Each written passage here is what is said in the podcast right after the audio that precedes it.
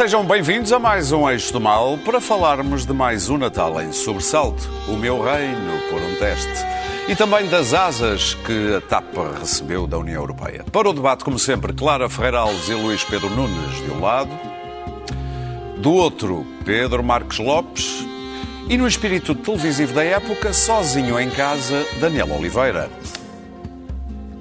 Muito bem, com o Omicron a disparar e os casos de novas infecções a crescerem muito rapidamente, o Governo anunciou novas medidas de contenção e por mais tempo. E se no ano passado o senhor da DGS nos adoçou o Natal com compotas, este ano o Primeiro-Ministro foi direto ao cardápio da consoada. Não podemos ter a ideia que à mesa da consoada só há afetos e que não há vírus. E o pior ainda é a roupa velha de vírus. Daniel Oliveira, as medidas que foram anunciadas, o que é que te pareceram?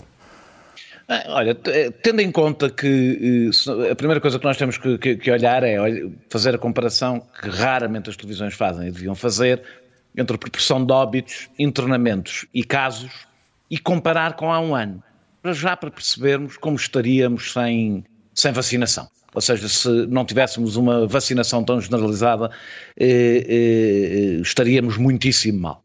Eh, nós sabemos sobre a Omicron, sabemos da rapidez e da sua capacidade de contágio, mas vamos ter que esperar para perceber eh, eh, dados, para receber dados mais seguros de países que têm uma cobertura vacinal e uma demografia semelhante à nossa, que não é evidentemente o caso da África do Sul, e que estão um, dois, três dias à nossa frente e percebemos para, perceber exatamente qual é o efeito que tem uh, uh, um, esta, esta variante. Uh, o, o, que sabemos é que se a percentagem, mesmo que a percentagem de hospitalização seja muitíssimo mais baixa do que era, por exemplo, com a variante Delta, se atingirmos níveis de propagação altíssimos, rapidamente e com facilidade, mesmo com, sendo menos grave, como atinge muito mais gente, teremos muito mais gente nos hospitais e, e, e nos cuidados e, intensivos.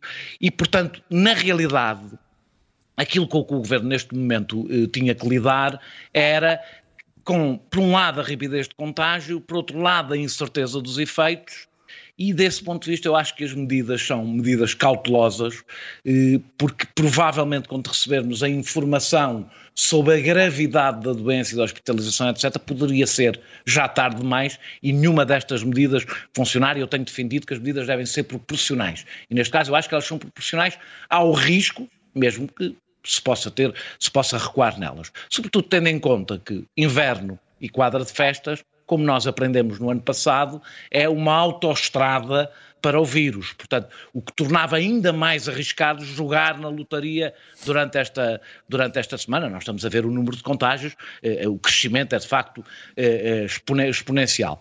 Eh, eu só tinha uma, uma nota a fazer, que é a, em relação à, à apresentação de testes, que me parece bem o que foi proposto, mas é, não basta que as coisas estejam bem decididas, é preciso que depois seja possível elas existirem. E na realidade não há, não tem, não há resposta neste momento à necessidade de, ou seja, o que é exigido e depois não tem resposta do ponto de vista logístico eh, para, para que possa ser cumprido pelas pessoas, é evidente que isto vai causar, causar mais cansaço. Em campanha eleitoral é evidente que vai haver aproveitamento político, aliás, já está a haver, é, é, é demasiado tentador, eu não acredito que não piore e que algo vai haver efeitos económicos, sobretudo nos setores que dependem mais do Natal. Mas eu acho que o que nos é exigido não é suficientemente dramático eh, para não ser feito e evitar um confinamento mais exigente que nós não aguentaríamos neste momento. Não estamos há um ano atrás. Eh, eh, e, e para corrermos o risco, que estamos a correr, mas esperemos que não aconteça, de adiar a reabertura das aulas a 10 de janeiro, que já é que já não é à, altura que deveria abrir. Portanto, desse ponto de vista, compreendendo que havia aqui uma medição de custo-benefício eh, eh, eu acho que a decisão é, é, é, é, ponderada e é proporcional a esse risco. Luís Pedro Nunes. Bom, eu queria alertar que não sou nenhum virologista, ah. nenhum gênio, nenhum gênio de, oh. de, epidemias e pandemias, mas o ano passado uh, parecia-me evidente que não se podia, que tinha que se fechar, e este ano uh, pareceu-me evidente que se tinha que ter começado a vacinação da terceira dose mais cedo, uh, quando se estava ainda a comemorar e a, a, a retirar as tendas de vacinação, que uh, estávamos a ser imprudentes, quando já eram sinais evidentes que noutros países estavam a começar as doses de reforço. Uh, nós ainda estávamos em festa, por sermos os melhores do mundo com vacinação, quando a vaga se aproximava com países enfim, com alguma, com alguma, com alguma percentagem elevada de vacinação. Uh, ah, um, quanto a estas medidas, eu tenho dificuldades em, em analisá-las, não faço ideia, não tenho a mínima ideia, porque neste momento temos, temos novos elementos uh, na, na, equação. Nós temos o facto da, da, da variante ser, ser diferente, temos a, a população mais vacinada, Uh, não conhecemos esta variante e temos uh, aqui uma, uma, um dado que é, que é de difícil percepção, que é um, as decisões estão politicamente determinadas, quer queiramos ou não. Uh, António Costa está assustado com as decisões que está a tomar, porque claro. se fecha muito, uh, pode ser acusado de, de estar a, a, prejudicar os negócios, das pessoas não poderem estar com as famílias uh, de, de, e, e, elas se poderem dar uma resposta colocar a cruzinha no Omicron no dia 30 de janeiro. Se abre, uh, uh, uh, isto pode trazer a tal avalanche de casos que estatisticamente, ao termos 50 mil casos por dia. É uma, é uma regra de três simples, quer básica. Dizer, estatisticamente acabamos por ter. Portanto, há um pânico neste, nestas medidas, porque são, são, são, são, são tiros no escuro neste, neste momento, não se sabe porque há, de facto, umas eleições dia 30 e o vírus vai estar lá no, no boletim de votos. São difíceis de calcular. Não, há, não, não se sabe como gerir isto. E temos o, o Rui Rio a dizer sim, não, sim, não, diz sim, não às medidas, diz sim, não à TAP, e há, ok, fiz mais ou menos, mas eu faria, não acho esta mais, esta acho melhor, mas a outra mais ou menos. Tudo certo para falar do Rui Rio, é extraordinário. A oposição, a oposição, não, não, escuta, já agora, já agora seria com o Rui Rio. Não, escuta, se me estás a perguntar a mim o que é que eu acho das, das medidas, já agora também gostaria de saber o que é que o líder da oposição acha das medidas, porque aqui o que interessa é perceber quem é que ganha ganha com, com, com, com isto? São, são, são extremos, são, são quem pode dizer taxativamente sou contra ou sou a favor, sou contra, normalmente sou contra, a iniciativa liberal é contra, o Chega é contra, porque, é fácil dizer que é contra, portanto aí não.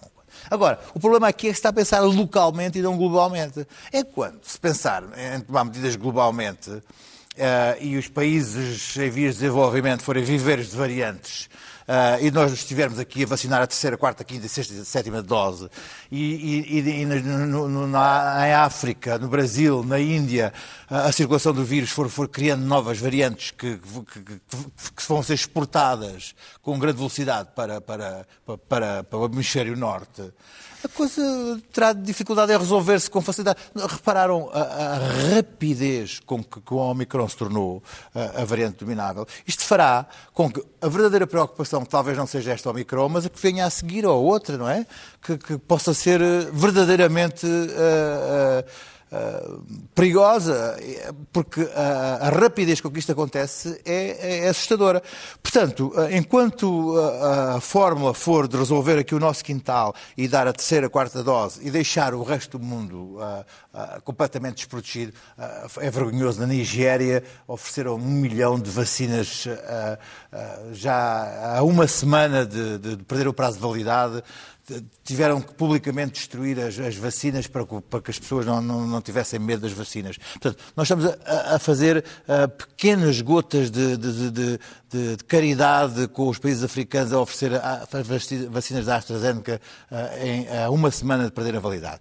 Isto, assim, vamos, vamos andar nesta, nesta roda viva até ser o próprio vírus Muito que decida uh, que a sua vida uh, merece um descanso. E aí o vírus decide amainar e deixar-nos viver. Porque não é nada que nós que podíamos estar a fazer uh, proativamente para, para, para, criar muros para parar o vírus, nós não estamos proativamente a fazer nada. Estamos a tentar resolver o nosso probleminha e a gerir as nossas crises políticas. Espanha, como não tem eleições, não fez nada, fez só máscaras na rua e festas de Natal e Ano Novo, está tudo bem. Claro. É só para ver que eh, Bom, estas decisões uh, são locais. A questão global. Primeiro, Gordon Brown, um grande ex-primeiro-ministro, uh, escreveu um artigo no Guardian, não é o primeiro, já escreveu vários, sobre a resolução da pandemia global. Uh, 60 milhões de vacinas foram destruídas no Ocidente por terem uh, aspirado, por ter passado o prazo de validade. Isto é criminoso.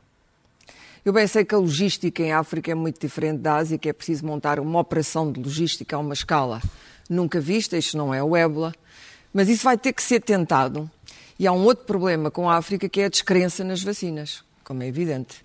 Uh, uh, e o efeito em é certos, muito inferior em certos países, é o nível de a população é jovem, há uma grande descrença quase animista em relação às vacinas, as elites estão dentro das cidades, mas depois o Congo, o que é que se passa no Congo com a vacinação? Ninguém sabe, não é? o Congo é um buraco negro. E, portanto, ou mesmo o que é que se passa em Angola, fora de Luanda. E, portanto, toda a operação africana implicaria uh, do mundo ocidental e do mundo avançado, mais avançado, uma ajuda particular até para a autoproteção. Ele diz que é possível, o Gordon Brown diz que é perfeitamente possível, se não houver uma reação imediatista política de, de, pânico à questão das variantes, em vez de se pensar numa resposta global integrada. Isso não foi feito. Uh, poderia ter sido feito, poderá ser feito, não creio que venha a ser feito. Os Estados Unidos nisso não lideraram. Uh, bom, se há um sítio onde o combate à pandemia foi completamente desordenado, é a América e continua a ser, como sabemos. Relativamente, um, agora aqui, às medidas nacionais, eram, elas eram inevitáveis, porque o que quer que aconteça daqui até 30 de janeiro vai ter efeitos políticos. Uh, pode ser usado na, na, campanha, pode não ser usado, vai ser usado. O que correr mal a António Costa corre mal no dia 30 e ele uh, corre o risco de, uh, de perder poder, de deixar de ser Primeiro-Ministro. E, portanto, e provavelmente outras coisas, se se demitisse. e, portanto, o risco é evidente que isto implica, já atrasadamente, na minha opinião, tentar acautelar, nem sequer é uma situação igual à do ano passado, que o ano passado foi catastrófico, mas uma situação perigosa para a população e perigosa do ponto de vista político, porque iria necessariamente perturbar o resultado eleitoral. Dito isto, um, há serviços que vão, por causa do problema das quarentenas e do modo como esta variante infecta rapidamente, mas não tudo ao mesmo tempo, o problema das pessoas estarem em quarentena é um problema que a Inglaterra agora diminuíram a quarentena de 10 para 7 dias porque os serviços estavam a paralisar. O Museu de História Natural fechou. Porquê? Porque dentro de uma família, se uma pessoa está infectada, as outras não estão, vão fazendo testes, depois estão três dias depois.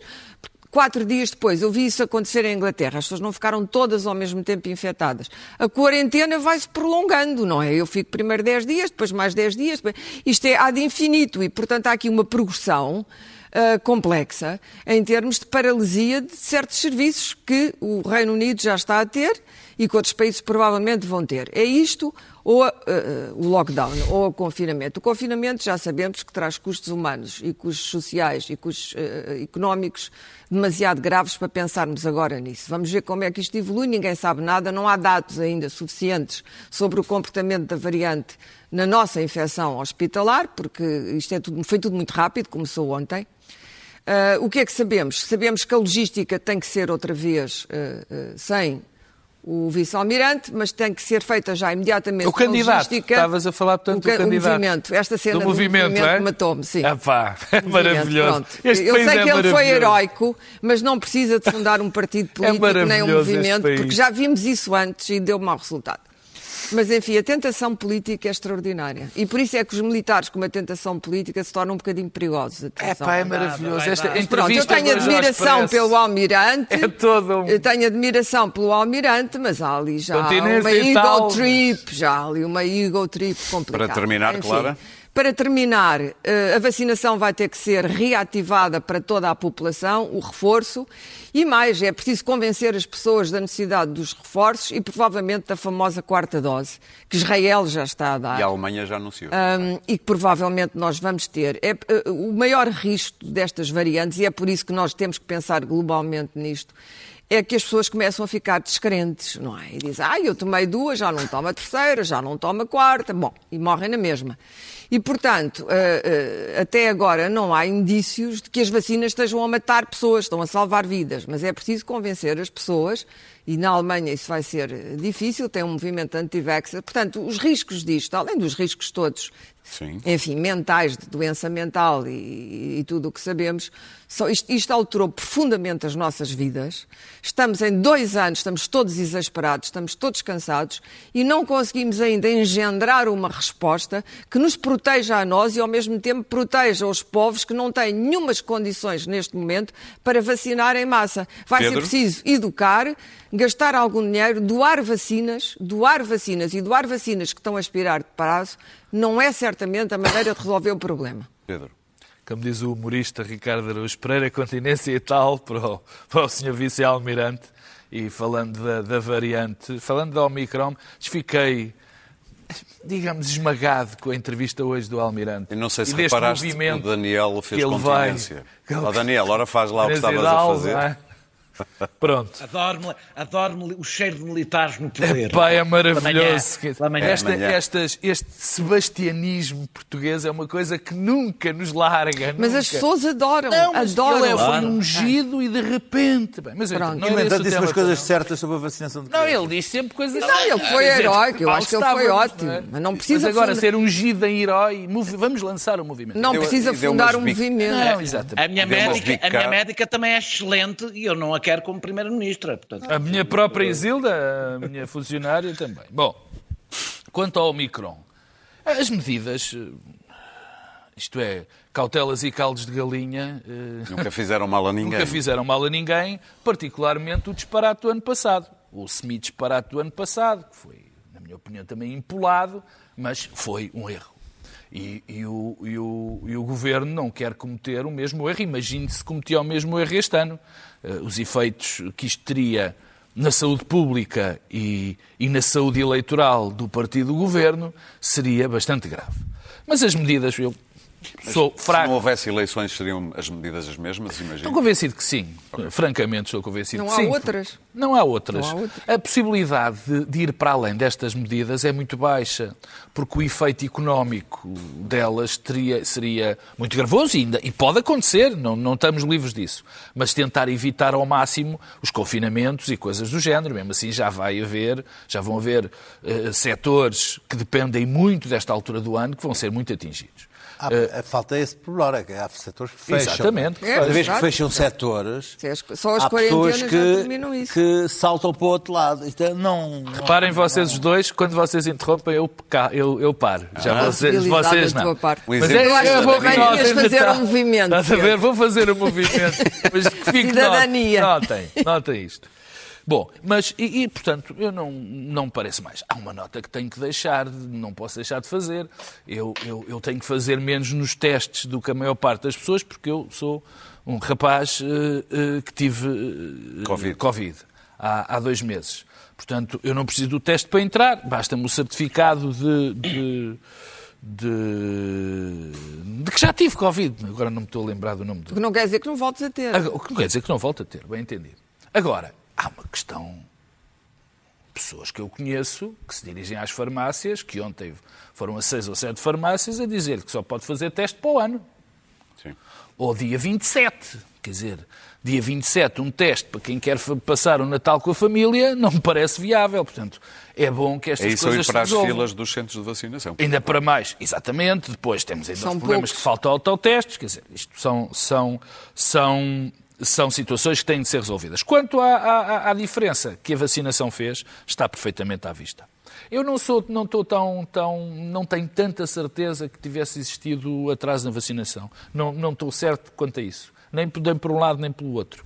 Sim, os... se as condições fossem normais, Sim, os dados... não haveria. Pois, o os problema dados, é que isto claro, claro, é verdade. Exatamente. É verdade. Os dados que estão de vacinação agora seriam os que estavam previstos. Isto depois entra, aumenta-se a capacidade. Eu estou convencido de que com a capacidade instalada vamos recuperar muito rapidamente e vamos voltar a ser dos que mais vamos vacinar na terceira, na terceira, uh, na, terceira dose. Quanto aos efeitos políticos, respeito a razão, não, quer dizer, apesar de eu achar que as medidas seriam exatamente iguais, existissem eleições ou não existissem eleições, há efeitos que, que nós não conseguimos uh, calcular.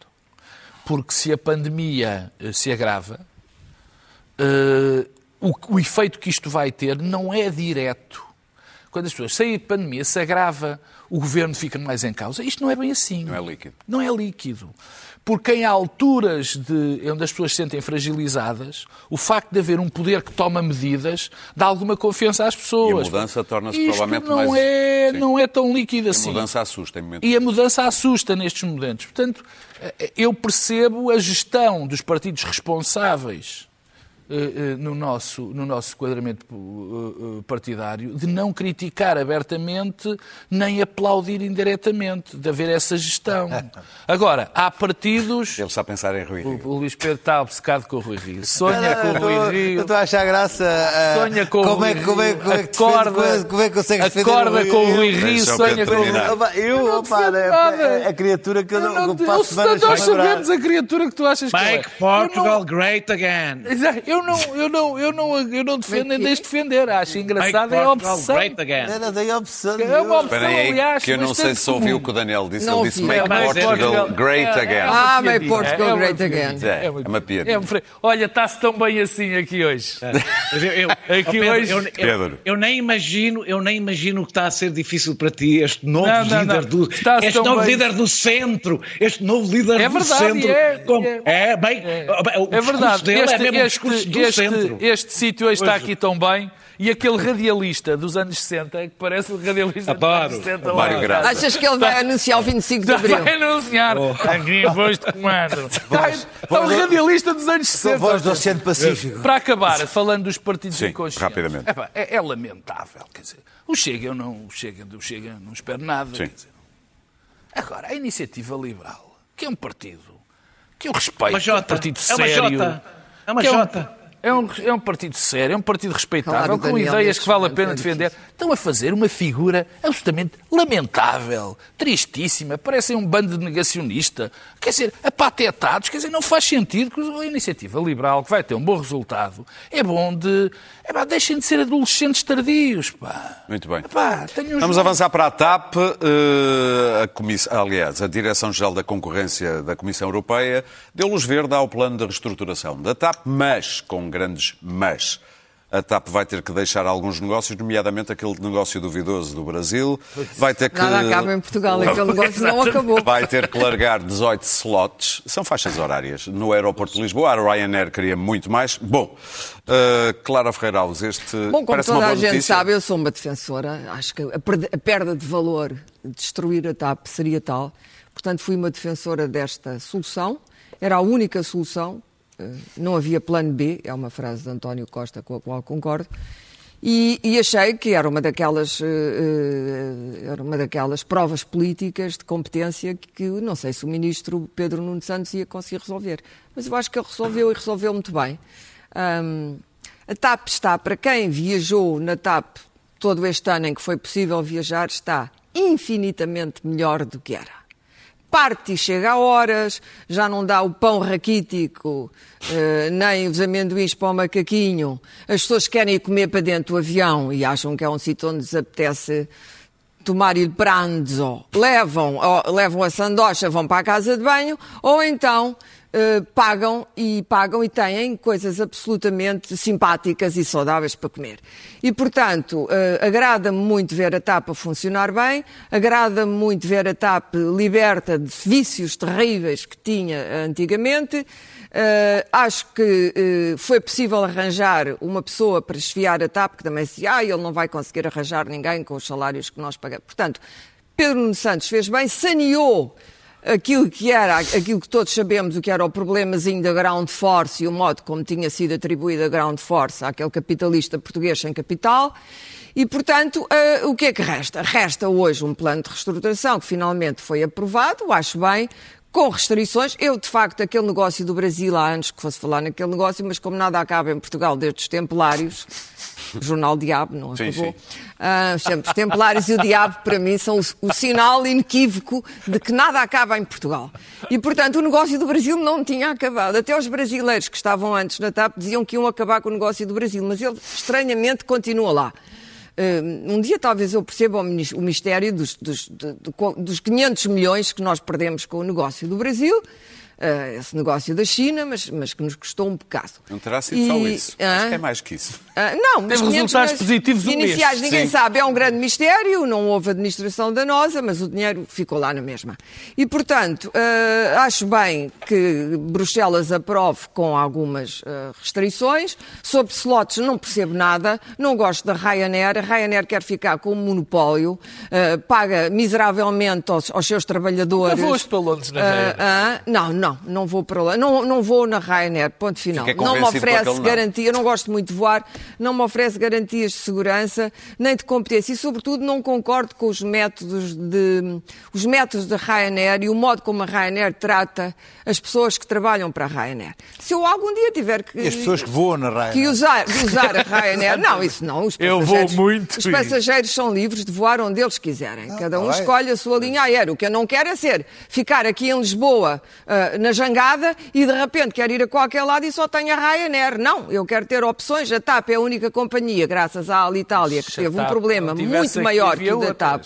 A TAP é a única companhia que vou para a Itália, eu gosto muito de ir à Itália, uso a TAP, quer continuar a usar a TAP. No futuro, o próprio Ministro já o disse, e mais uma vez saúde a competência com que ele desempenhou esta missão, o próprio Ministro já o disse, pode ser que a TAP venha a ser integrada no outro grupo e, senha, e seja vendida. E se pois? assim for, eu concordo absolutamente, porque as linhas aéreas todas estão a ter problemas terríveis com esta pandemia, não é só a TAP, é a British Airways, a Air France, é a Lufthansa, e portanto o que vier a acontecer afetará inequivocamente eu era para ir para a Itália no fim de ano, estou Mas era aqui. a privatização nessa altura aqui com defendes, vocês, não é? Nessa altura ah, defendes a privatização. Eu mais estar em Veneza. Mas nessa altura defendes a privatização? Eu defendo a privatização. Ah. ah, sim, absolutamente. Eu acho que a TAP foi nacionalizada para resolver os problemas da TAP. Foi isso que Pedro Nuno Santos fez e bem.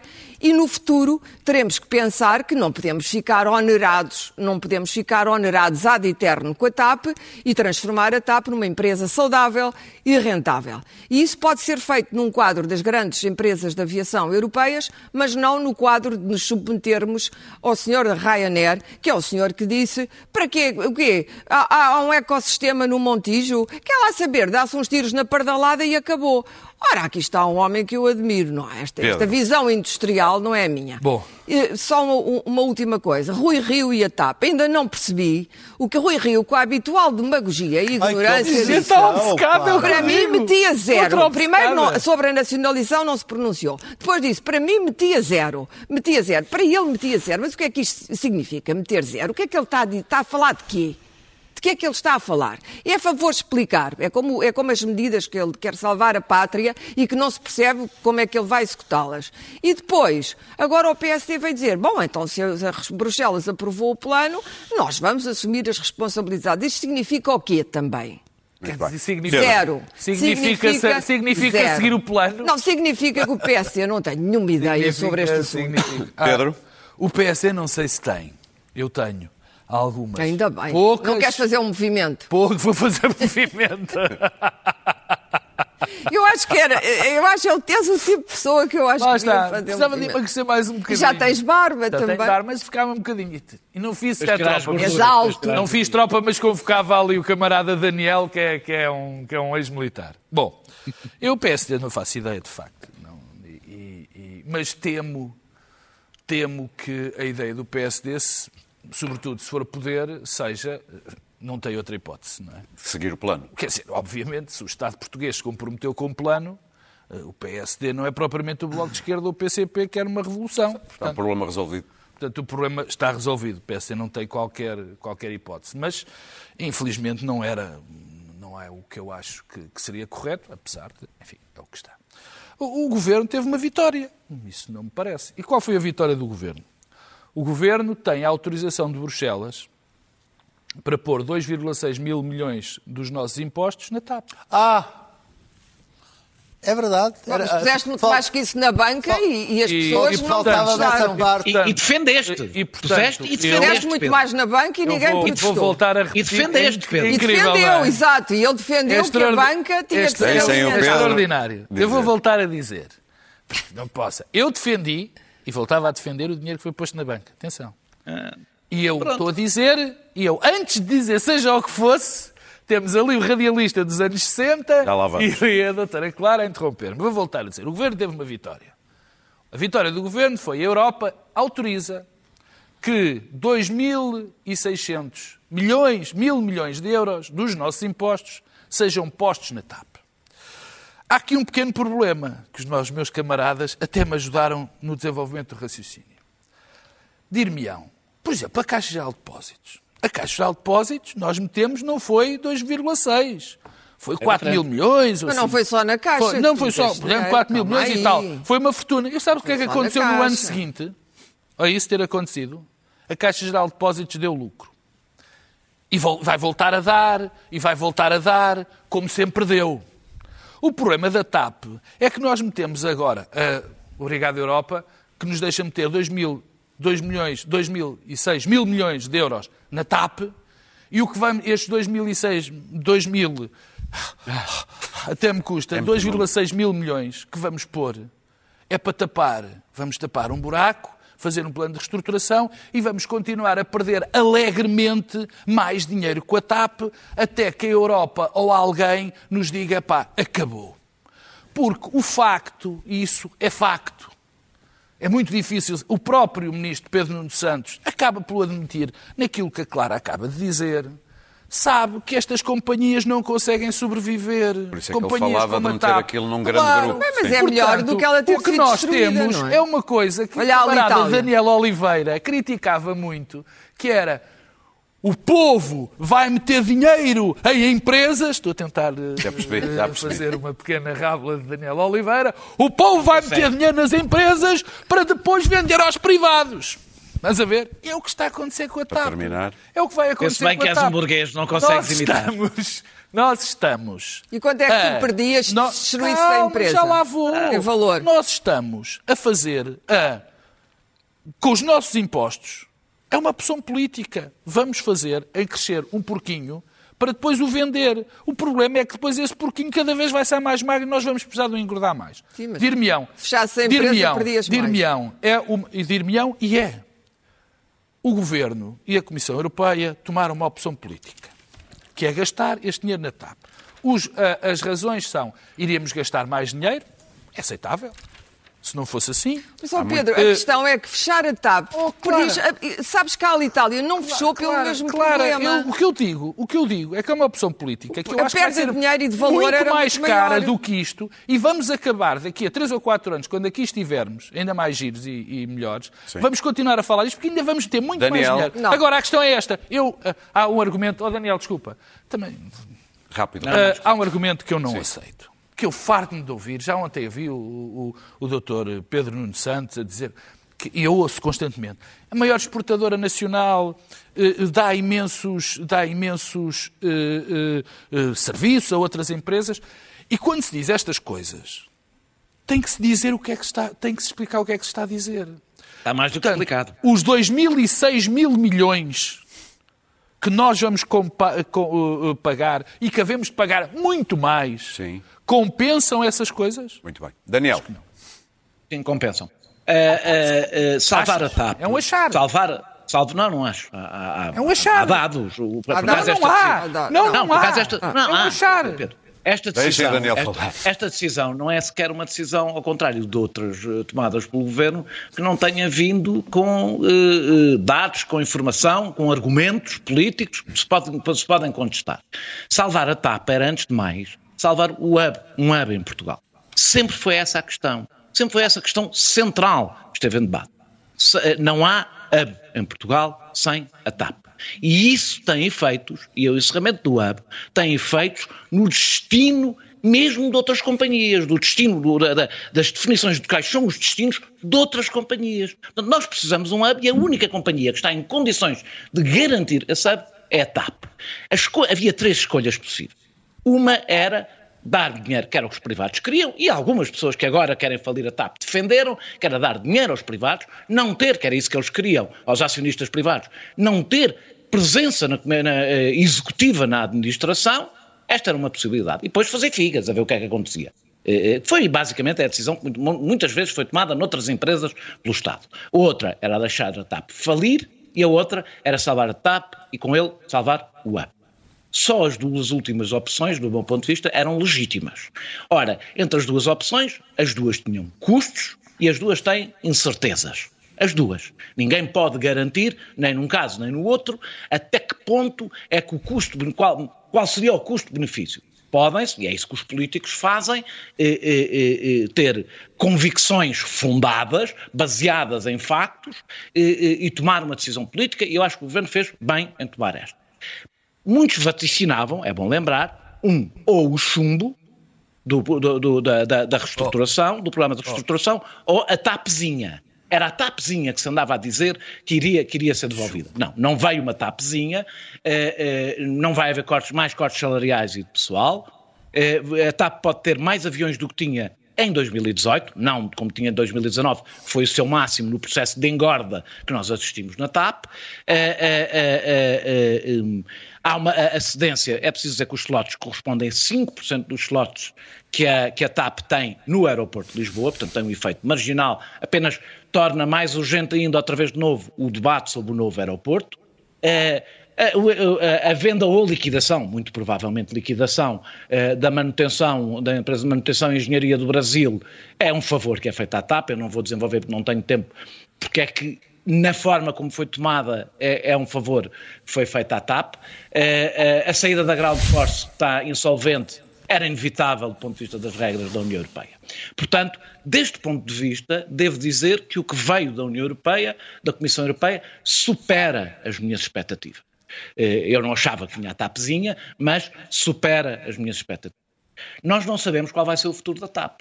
Eh, provavelmente vai ser integrada num grupo europeu, até porque poucas companhias conseguem sobreviver eh, eh, hoje em dia não estando integradas no grupo europeu. Isso pode acontecer mantendo o Estado a sua, a, a, a, mantendo o Estado na tapa ou não, porque está, está integrada no grupo europeu, não quer obrigar, não quer, não, é possível as duas coisas, seja como for, para mim, Estados todos, volta Daniel, a desculpa interromper, os Estados todos meteram dinheiro na Air France, todos, na Lufthansa, todos, e não todos. são por, por, políticas de esquerda, quer dizer, isto não tem a ver com a esquerda ou a direita. Nada, mas, eh, não, o que é extraordinário. não, é só é, estúpido. É, na British Airways. Nós, nós, somos o país. Daniel, para terminar. País que tem como sua maior exportação o turismo. E somos o país que achava que não fazia mal nenhum ficarmos sem, sem o hub cá. Não, não, tinha mal nenhum. Outros países que não dependem do turismo enfiar, meteram dinheiro nas suas companhias. Nós dependemos do turismo, infelizmente não. Deixa-me só terminar para a parte política, dizendo, e termino rápido, isto foi evidentemente uma, uma, uma vitória do ministro, que foi, além de ter sido, além de ser um dos principais alvos uh, do tiro da direita, o que é normal, porque é um, é um, é um ministro uh, distintivo do ponto de vista político, uh, fez grande parte disto sem o apoio público de António Costa, que o entregou a batata quente, quis este resgate, mas achava que ele podia ficar a fritar, a fritar, uh, uh, e desse ponto de vista o Pedro, o Pedro disse que foi uma vitória do governo. Foi, eh, ou formalmente foi uma vitória do governo, mas não foi uma vitória de António Costa, porque em nenhum momento António Costa pôs a cabeça, eh, eh, pôs a cabeça no cepo a defender esta solução, apesar de saber que ela era inevitável e a ter querido. Mas achava Luís, que o ministro Nunes... podia fritar com ela, não fritou, pelo menos por agora. Sempre oh, bonito ver o Daniel a defender. Luís. Não tenho nenhum problema. Fiquei a saber que afinal a, a TAP foi salva à revelia do Primeiro-Ministro, mas... Eu não disse à revelia. Bom, é, é, sempre bom saber. Deixa-me dizer, esta, manhã, esta manhã estava a falar com... Espera aí, deixa só o Daniel dizer uma coisinha rápida. Não, não, é, desculpa lá. Pedro Nuno Santos, Pedro Nuno Santos, Gondomar, Gondomar. Eu acabei de dizer, pá, tu, tu, cada um, tu tens, tu, há, há, políticos que tu aprecias, há políticos que eu aprecio, acho que cada um de nós pode apreciar políticos diferentes e isso não é grave. É, não temos que falar mal de todos, não, não temos que achar que são todos péssimos. O, o, o, o que eu disse, o que eu disse aqui foi, o Primeiro-Ministro quis esta solução, defendeu-a, não pôs a cabeça no cepo publicamente por ela, porque achava que ela ia só para mal. puxar a boxe para trás. Daniel, Daniel, Bom, Luís, dizer, manhã eu estava a falar com o Água Lusa e ele estava-me a dizer que, que esta etapa era ótima. A, a, a, queria ir para, para Moçambique, há oito dias os bilhetes custavam 7 mil euros, 700 euros, agora custavam 3 mil euros. Isto o mercado, a TAP no Estado, é uma coisa fabulosa. Deixa-me dizer-te o seguinte. Deixa... António Costa, quando em 2014 disse que a TAP era as caravelas do, do, do, do século XXI, disse caravelas do século XXI, e decidiu que era a hora da TAP voltar para, para a alçada do Estado, Uh, era um momento em que a TAP estava com um plano interessante uh, de, de, de, de, reestruturação. O Nilman estava a comprar aviões, ia comprar aviões, estava com uh, slots para os Estados Unidos muito interessantes, slots para o Brasil muito interessantes, novos, novos negócios, e era neste momento que o plano iria começar a dar certo, segundo o, o, plano do, do, dessa administração aconteceu uma coisa que era a pandemia uh, e uh, uh, não foi, não, não foi por, por, por, pela, pela TAP ter caído no buraco que o Estado ficou com 51%. Foi porque o Estado, na altura em que aquilo estava a correr bem, resolveu puxar a TAP para a sua alçada. Aliás, depois, quando, aquilo, quando aquilo começou a correr mal. Não estava assim a correr quando, bem. quando aquilo começou a correr mal, o Sr. Nilman disse: olha, passem bem e adeus e oxalá. Uh, mas, mas, mas, mas o plano, o plano, o plano que ele tinha era um plano para sem pandemia correr bem. Eu, aliás, uh, gostei de ouvir o, o, o, ministro Pedro Nuno Santos a falar uh, agora, ontem, ontem, ontem Nil, Nilmanês. Uh, tal como um CEO de Wall Street, falar de rentabilidade, sustentabilidade económica, de proatividade, proatividade, de empenho dos trabalhadores, pese embora a reestruturação e os cortes salariais. Tudo isto são palavras que, vai um, privatizar, que um vai privatizar. Que, que, exato, que tudo que um CFO faz quando faz cortes e faz aquelas, aquela reestruturação, aquele downsizing para vender novamente. Ora bem, a TAP, a TAP vamos lá ver uma coisa. A TAP, uh, estamos naquele momento que separar o bicho come, se fugir o bicho pega, ou ao contrário. Sim, isso é, é verdade. Uh, agora, já metemos lá o pilim, agora já não há como parar. Contudo, este magnífico, extraordinário plano de Pedro Nuno Santos gizado daquele crânio superior, uh, à revelia do Primeiro-Ministro, só pode funcionar se a não pandemia acabar, se a pandemia continuar, não há, não há como isto a gente não meter lá mais 2 mil, mais 2 mil, mais 2 mil, mais 2 mil. E o mais extraordinário é que este extraordinário, é magnífico, maravilhoso plano gizado pelo crânio superior de Pedro Nuno Santos serve para quê? Para entregar a empresa TAP a uma outra empresa. E é isto que é irónico, é isto que é maravilhoso. maravilhoso. Puxou-se a empresa para o Estado, caiu a pandemia, despediu-se, reestruturou-se, meteu-se dinheiro público e agora vai-se entregar. E isto, de facto, é de gênio. E nós vamos às notas. Não, notas de Natal. Um bocadinho. Não, não temos claro. tempo, tá, Clara. É tão claro, claro. Não tinha dinheiro para aguentar a TAP durante a pandemia, não tinha capital para aguentar a TAP durante a pandemia. A gestão não era boa da TAP, a TAP funcionava com imensos vícios. Portanto, isso não, agora, não, não é verdade que o Nilman fez da TAP. O Nilman o que fez foi pegar na companhia dele, a JetBlue e a Azul e rentabilizar as companhias dele à custa oh, claro, Muito bem. A TAP ficou Pedro Marcos Lopes, vamos às melhor, tuas notas de Natal, aos teus livros de Natal, muito rapidamente. Os, uh, pronto. Mostrem falar... para a Câmara, mostrem para a Câmara. Eu só trago três. Uh, uh, de livros que eu gostei muito este ano. Este, por acaso, não é deste ano, é do ano passado. Chama-se Estrada Leste-Oeste. Uh, provavelmente o livro mais frente, recomendável que, que eu li este ano. São, é um livro extraordinário sobre as origens de, do, do, crime de genocídio e de crimes contra a humanidade. É de dois tipos. É, é, é uma história de, de, dois tipos que nasceram, que inventaram, entre aspas, o crime de genocídio e, e, e, contra a humanidade, que nasceram na mesma cidade, mais ou menos na mesma altura, tem enquadrado com o julgamento de Nuremberg. É um livro verdadeiramente extraordinário. O segundo é. Não é deste ano. foi pela primeira vez editada em português este ano. Eh, é da Nathalie Ginsburg, a, a, a, mulher que escreveu também o Léxico Familiar. São seis ou sete uh, ensaios magníficos sobre tudo e mais alguma coisa, sobre a experiência dela, uh, que ela teve, foi uma, é judia, teve um marido que foi assassinado pela, pelos fascistas, depois tem aqui também um grande texto sobre o segundo marido. Eh, é uma escritora notável, uma das maiores escritoras de, da Europa do século XX. E um livro português, claro. É, um, é do Germano Silva, uma grande figura da cidade do Porto, um cronista da cidade do Porto. E estas são as histórias. Ele escreveu milhares de histórias sobre a cidade do Porto. Muito bem. E estas são as últimas, são as do Germano. As últimas, espero que não sejam as últimas, porque Daniel, o Germano ainda dura muito mais tempo. Mostra-nos os teus livros e as tuas Bem, escolhas. uh, uh, o primeiro que eu aqui tenho, deixa-me ver se eu consigo pôr isto de maneira que se veja. Oi, está aqui. Uh, no momento em que estamos numa reorganização de potências e de poder, este é um romance saído agora em Portugal de dois militares. Está suficientemente bem escrito, vamos por assim, não é, não é uma obra, de, obra literária, mas lê-se muitíssimo bem, mas é sobretudo muito interessante.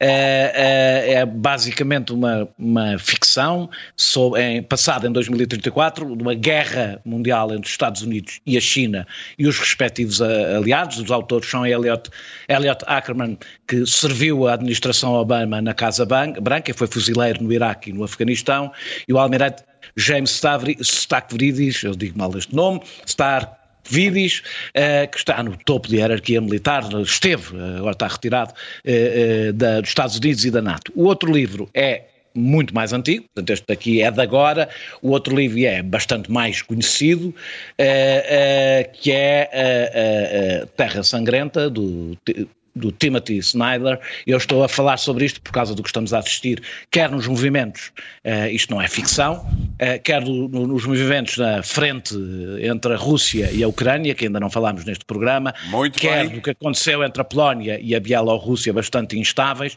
Este livro basicamente é um livro, uh, o Timothy Snyder é professor de História da Universidade de Yale, e é um livro que conta a história daqueles anos tremendos na Ucrânia, Bielorrússia e Estados Bálticos, e na Polónia Central e Rússia Ocidental, em que milhões foram mortos, quer pelo Holocausto, quer pelo terror stalinista, eh, e ajuda a perceber também muitas das coisas que agora ali acontecem. Claro.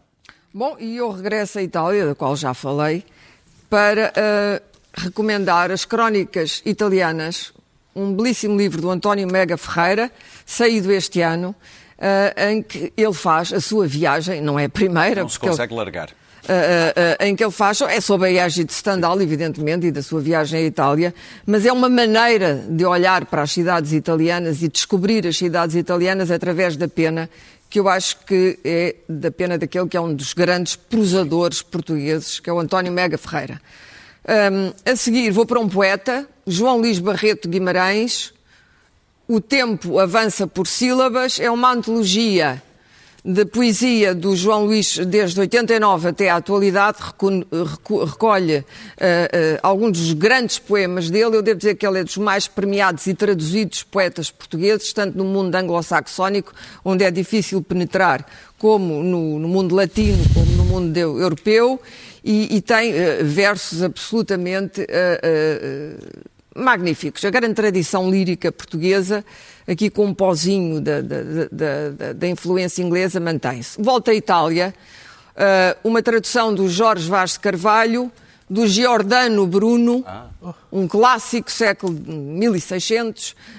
Um, Uh, o Jorge Vaz Carvalho já trouxe aqui e fez uma magnífica tradução da Divina Comédia no ano dos 700 anos de Dante e fez também o Giordano Bruno. Giordano Bruno é aquele senhor que está no Campo dei Fiori, uh, em Itália, em Roma, encapuçado, foi queimado no Campo dei Fiori. E, portanto, quem quiser ler o pensamento de Giordano Bruno, por último, é uma revista de pensamento, é densa, a Eletra é uma revista uh, publicada com o dinheiro da EDP, esperemos que não acabe. Acho que acaba. Que. Esperemos que não acabe. É uma revista de pensamento. É extraordinariamente difícil manter uma revista. Se não acabou, mais uma vez, eu trago aqui, tenho pena se acabar muito. Não muito há revistas bem. de pensamento em Portugal. Esta é dirigida por José Manuel dos Santos e José Manuel dos Santos superintende também aquilo muito que bem. é a edição agora das obras de das obras completas de Mário Soares. Deixa-me só terminar, que estão a sair na imprensa nacional, saíram agora os escritos sobre Teófilo Braga. É um trabalho avassalador e José Manuel dos Santos está a descobrir que afinal Soares deixou muito mais coisas escritas, incluindo um famoso romance, do que aquilo que nós pensávamos. Luís Pedro Nunes, um filme. Bom, eu, não, não, eu estive a reler aqui os nossos mensagens de WhatsApp e não vejo nada sobre livros, o que me leva a pensar que vocês têm um grupo de WhatsApp sem mim. Eu também pensei o mesmo. Eu pensei o mesmo. Ah, ah, ah, Mas rápido, rápido, Portanto, rápido. eu não, estou, não soube nada de livros, não li nada sobre livros. Pronto, fomos apanhados. Tem, tem aí um grupinho só de vocês. Adiante. Uh, Estamos a terminar, um Luís Pedro. Luís Pedro. Eu tenho, tenho, venho aqui mencionar os 75 anos do, do, do filme It's a Wonderful Life, ou do uma céu estrela uma estrela, caiu do, do céu. Do Frank Capra, que, uh, como é mencionado em diversos jornais, como o Washington Post ou o El País, foi, uh, é o filme que criou o conceito de Natal moderno. Fala, é o filme com o James Stewart, que hum, é um homem que na véspera de Natal de 1946, do pós-guerra... 46. Eh, pós-guerra da Segunda Guerra Mundial, um homem que, que vai matar na véspera de Natal e chega um anjo e vai mostrar as vidas todas que tocou e aquilo acaba tudo... Muito bem. Uma, uma linda festa de Natal. Uh, o mais interessante é que, devido a um erro administrativo, o filme caiu em domínio público, num, portanto, caiu logo em domínio público. O filme foi um flop uh, nos, uh, na bilheteira, mas ao ter, ao ter caído no domínio público, uh, o filme começou a ser exibido sem pagar direitos, sem ser nada, e por isso se transformou no êxito global que foi e por isso o Natal se transformou no Natal. Portanto, o homem, o burocrata que cometeu esse erro, criou o Natal é e não o Frank Capra. É a teoria do caos. E terminamos com o início deste filme.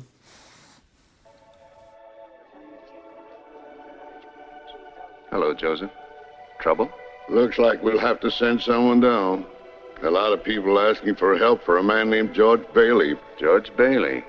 Yes, tonight's his crucial night, you're right. We'll have to send someone down immediately. Whose turn is it? That's why I came to see you, sir. It's that clockmaker's turn again. Oh, Clarence hasn't got his wings yet, has he? We've passed him up right along. Because, you know, sir, he's got the IQ of a rabbit. Yes, but he's got the faith of a child. Simple. Joseph, send for Clarence. You sent for me, sir? Yes, Clarence. A man down on Earth needs our help. Splendid. Is he sick? No, worse. He's discouraged. At exactly 10:45 p.m. Earth time, that man will be thinking seriously of throwing away God's greatest gift. Oh, dear, dear, his life. Then I've only an hour to dress. What are they wearing now? You will spend that hour getting acquainted with George Bailey. Sir, if I should accomplish this mission, I mean, uh, might I perhaps win my wings? I've been waiting for over 200 years and now, sir, and people are beginning to talk. What's that book you've got there? Oh, The Adventures of Tom Sawyer. Clarence, you do a good job with George Bailey and you'll get your wings. Oh, thank you, sir. Thank you. Será que ele consegue as asas? Bom, Do céu que é uma estrela. Tom Sawyer já não são muito... São politicamente Voltamos para a semana. Boas festas.